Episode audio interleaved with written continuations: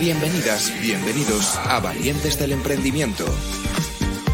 El podcast en el que repasamos las noticias más relevantes de la semana, publicadas en la revista digital Valientes Emprendedores y las difundidas en nuestro canal de Twitch. Dirige y presenta Faustino Sánchez Guindo. Comenzamos, valientes.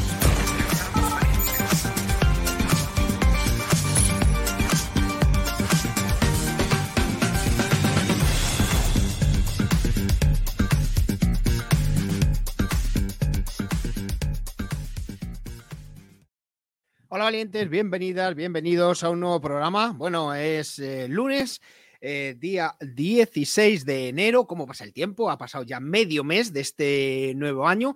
Eh, y, nada, que, empezamos una nueva semana a tope con un montón de ideas de emprendimiento, con un montón de gente que está innovando y que está, bueno, pues haciendo que, que el ecosistema crezca, crezca y crezca. Así que comenzamos. Actualidad en el mundo startup y emprendedor con Faustino Sánchez Guindo.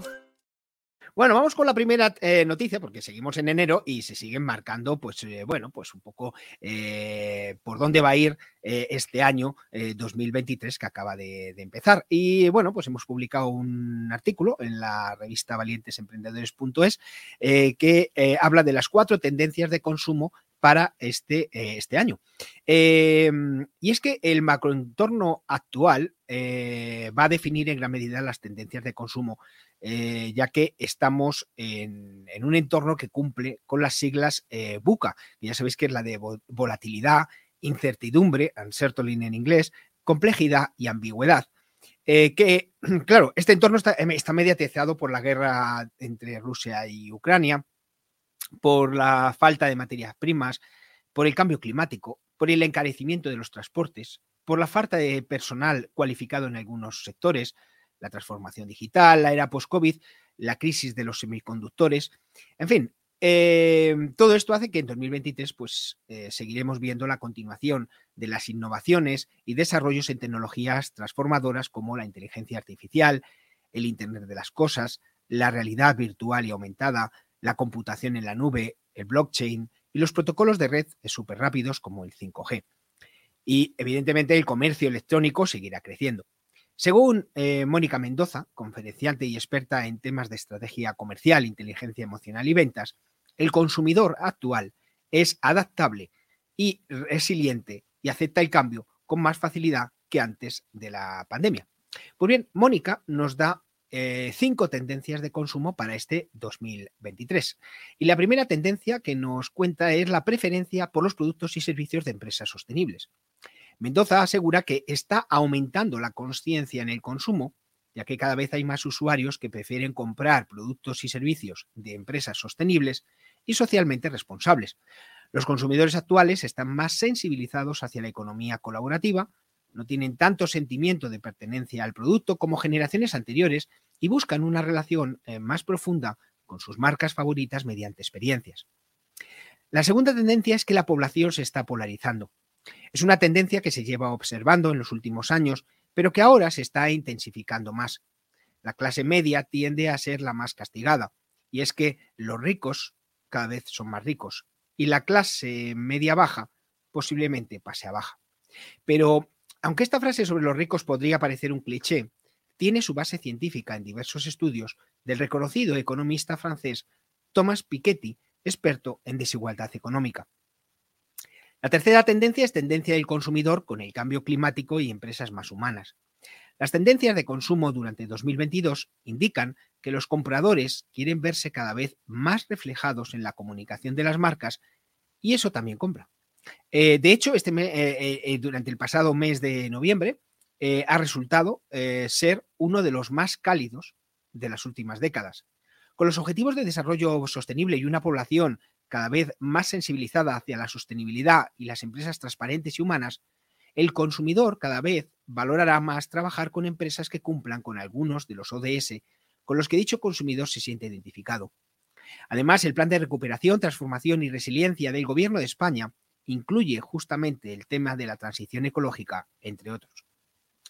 La cuarta tendencia es a nivel empresa, y es que con un entorno tan incierto, se observa que los empresarios y empresarias estarán bastante indecisos o bloqueados a la hora de tomar decisiones de inversión importantes, que tengan retornos de inversión, Royce, eh, a más de dos, tres años vista como resultado de esa incertidumbre que genera este entorno tan cambiante. El siguiente punto es la mayor conciencia por la salud mental y financiera. Eh, los consumidores son más conscientes de la importancia que tienen el bienestar, la salud mental y la estabilidad, la felicidad, el equilibrio social y la conciencia medioambiental. Después de la crisis del COVID, se ha empezado a ver la tendencia apodada como la gran renuncia y no es más que la renuncia voluntaria al puesto de trabajo, entre otras razones, por la pérdida de entusiasmo con las tareas, la poca progresión que pueden tener los empleados dentro de la estructura organizativa de la empresa o por la falta de empatía y comprensión que tienen dentro de la misma. Los trabajadores están priorizando organizaciones donde pueden compaginar su vida personal y profesional, donde quizás cobren salarios ligeramente inferiores en aras de mayor libertad, creándose nuevas oportunidades de negocio dentro de este perfil en auge. Por último, el metaverso. Y es que, aunque ahora se encuentre en horas bajas debido a la recesión del contexto actual en todos los mercados, este es sin duda uno de los temas que más darán que hablar en los próximos años. Eh, Mendoza explica que puede que nos encontremos en un momento histórico muy parecido a cuando empezó a entrar Internet en nuestra casa. Eh, viendo los datos de su tamaño de mercado, no para de crecer y además, según el doctor Mervyn G. Maestri, el reconocido fundador de Quintano Capital, se estima que para el 2030 el mercado relacionado con el metaverso mueva los 8 trillones de dólares. Eso sí, Mónica alega que nadie tiene una bola mágica y que aunque en el momento actual puede parecer que el metaverso sea un boom, quizás al final no sea tanto, tal y como han hecho otras plataformas como por ejemplo Picasa 20, MySpace o más recientemente Clubhouse. Estás escuchando Valientes del Emprendimiento con Faustino Sánchez Quinto. Bueno, hablando de metaverso, pues hablamos de Utopion, eh, que Utopion acaba de fichar a Javier Aparicio como responsable de operaciones. Y es que después de formar parte durante cinco años de AdTech Sam Media, líder en el mercado publicitario en territorios de habla latina, Javier Aparicio se mete de lleno en otro proyecto laboral con la gran motivación de no dejar de aprender en ningún momento. El metaverso de Utopion le abre las puertas para encumbrarse como la empresa de referencia del ecosistema digital en Europa y al otro lado del charco. Con su expertise ayudará a Utopion a ser una empresa tendencia que ayude a los usuarios a interactuar en Internet de una manera disruptiva, según indica el propio Aparicio. Su labor como nuevo director de operaciones en el primer metaverso español le llevará a desarrollar nuevas estrategias de negocio dentro de la compañía afianzar nuevas alianzas y potenciar aún más su marca. Un reto que supone una formación continua, porque el metaverso está en una primera fase de entendimiento del ecosistema de la web 3.0 en la sociedad y, como bien señala, pues esto hace que el reto sea mucho mayor pero más gratificante porque es el momento y el lugar adecuado. Entre las misiones de Javier Aparicio se halla la consolidación del uso de las nuevas tecnologías entre todas las capas poblacionales, ya que cada vez más eh, pues las nuevas generaciones se incorporan o lo incorporan de manera natural. La audiencia de este tipo de canales ha ido en aumento en los distintos eventos que Utopion ha ido desarrollando, marcando como hito histórico, ya sabéis que lo estuvimos también comentando, las primeras campanadas en el metaverso, con la presencia de más de 2.000 personas durante la gala de fin de año, o el paso en firme que desde el gobierno y las instituciones europeas han ido ofreciendo eh, eh, para obtener fondos y partidas para desarrollar así su entorno digital. El recién incorporado a Utopion se muestra positivo eh, en, torno al desarrollo y la operancia de los metaversos y comenta que todo lo nuevo en la sociedad genera desconfianza y reacción al cambio. De hecho, eh, termina diciendo que lo nuevo, además de asustarnos, pues nos irrita. Pero una vez que lo probamos, eh, probamos cosas nuevas y vemos la mejora significativa que proporciona, la instauramos en nuestros hábitos diarios. Utopion pasará a posicionarse a otro nivel con Javier Aparicio, que con su experiencia, especialmente en el último eh, reto laboral eh, de crear un proyecto desde cero y auparle a una posición de compañía líder en el sector, pues ayudará a Utopion a dar ese paso definitivo como empresa dentro y fuera de España. La cautela también es una de las máximas de Aparicio y reitera que la accesibilidad y un mundo en el metaverso sin barreras incentivan la interacción, el contenido y las experiencias en un ecosistema cambiante con el poder siempre en manos de los usuarios. Estás escuchando Valientes del Emprendimiento con Faustino Sánchez Quinto. Bueno, hablando de fichajes, David Arenal Jorquera es el nuevo director comercial de MoveWork Iberia. Eh, MoveWork, con el objetivo de acelerar el desarrollo del mercado español y su presencia internacional, ha fichado a David Arenal Jorquera, exdirector comercial de Oracle Iberia, como director comercial de la compañía para asumir el liderazgo comercial y liderar su crecimiento. Eh, con más de 20 años de experiencia y un gran conocimiento del territorio español, David ha trabajado para Dell Technologies y durante los últimos 10 años en Oracle eh, Iberia, como director de ventas y como miembro de su comité de dirección y director de la unidad de negocio de ventas para Oracle para EMEA en Málaga. Tras obtener una licenciatura en Business and Management en Madrid y un máster en negocios internacionales en Francia, Arenal ha tenido una impresionante trayectoria profesional. Ha adquirido una sólida experiencia en la creación y el liderazgo de estrategias go-to-market para ayudar a los clientes en su transformación digital, participando con éxito en el desarrollo profesional de comerciales y managers de venta en 50 de las top empresas de tecnología, tales como Dell, MC, eh, VMware, Oracle, Salesforce, SAP, Google, Microsoft, Adobe, etcétera, etcétera, etcétera. Comenta, eh, tras su incorporación a la empresa, eh, que está entusiasmado y que con este nuevo reto y con la oportunidad de tener un impacto directo en, la región, MoveWork dice que está bien posicionada para convertirse en una de las empresas más fuertes y de mayor éxito en la región. Estás escuchando Valientes del Emprendimiento con Faustino Sánchez Quinto. Ya sabéis también que en esta época se fallan premios. Eh, de hecho, nosotros tenemos nuestra sección de eSport, nos falla la semana que viene. Pero ahora vamos a hablar de, lógicamente, de nuestro área, que es eh, las startups, la innovación tecnológica. Eh, y es que Hola falla los premios a la innovación tecnológica 2022. Hola OHLA, no hola la revista. OHLA ha dado a conocer en Madrid, en un acto clausurado por su consejero delegado, José Antonio Fernández Tallar, el nombre de los empleados ganadores de los premios a la innovación tecnológica correspondientes a la convocatoria 2022, focalizados en esta edición en innovaciones y desarrollos propios en el ámbito de la construcción y los servicios. La compañía ha otorgado galardones en tres categorías. Mejor innovación tecnológica en obra, mejor innovación tecnológica y servicio y mejor innovación tecnológica en proceso interno a propuestas presentadas por empleados de sus filiales de construcción y de su área de actividad de servicios. Todas ellas están siendo aplicadas en España y en Estados Unidos por la compañía y suponen, en algunos casos, importantes novedades para el sector. En el área de constructor, de construcción, perdón, el proyecto ganador presenta un avance muy destacado en el ámbito de las mezclas bituminosas en eh, carretera, gracias al aprovechamiento en capas de rodadura de material reciclado procedente del fresado de mezclas bituminosas. Se trata de una tecnología novedosa en España y de gran valor, atendiendo a que en nuestro país cada año en cerca del 70% de las obras de asfaltado se actúa sobre las capas de rodadura. En lo que respecta a los avances en el sector de servicio, la iniciativa galardonada, Cordinal, es una plataforma diferencial dentro de la gestión integral de zonas verdes y se une a otras ya puestas en marcha por esta división, como Vera, Centro Social Virtual focalizado en el sector de atención sociosanitaria. Todo ello se complementa con los logros alcanzados en materia de eficiencia de procesos mediante herramientas digitales, también de desarrollo propio, como la gestión integral de eh, combustible, de maquinaria y flota, que la compañía podrá extender a todos sus mercados. Por último, la mejor innovación tecnológica, eh, eh, bueno, en cuanto a personas, la mejor innovación tecnológica en obra ha recaído a los empleados Rafael Rodríguez López, Miguel Moreno Encimas, Encinas, Jesús Álvaro Enebral y Ana Paris Madrona, del equipo de tecnología del firme de la filial especializada en asfaltos y construcción Elsan, premiados, por, como hemos comentado, por el aprovechamiento en capas de rodadura de material reciclado procedente del fresado en bituminosas.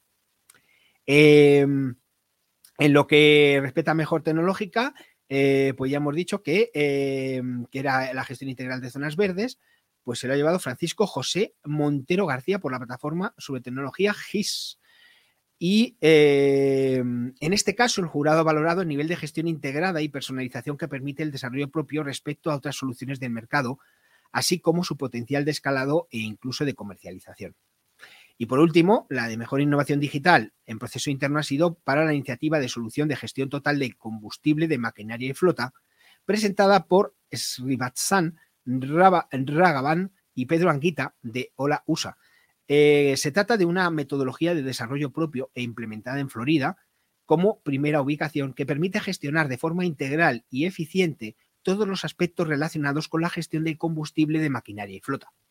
El jurado destaca en este premiado que las ventajas demostradas y la capacidad de exportar esta solución que combina procesos propios y diversas tecnologías digitales para superar en funcionalidades a las soluciones de mercado disponibles y que solo cubren de forma parcial algunos aspectos del proceso. Estás escuchando Valientes del Emprendimiento con Faustino Sánchez Quinto.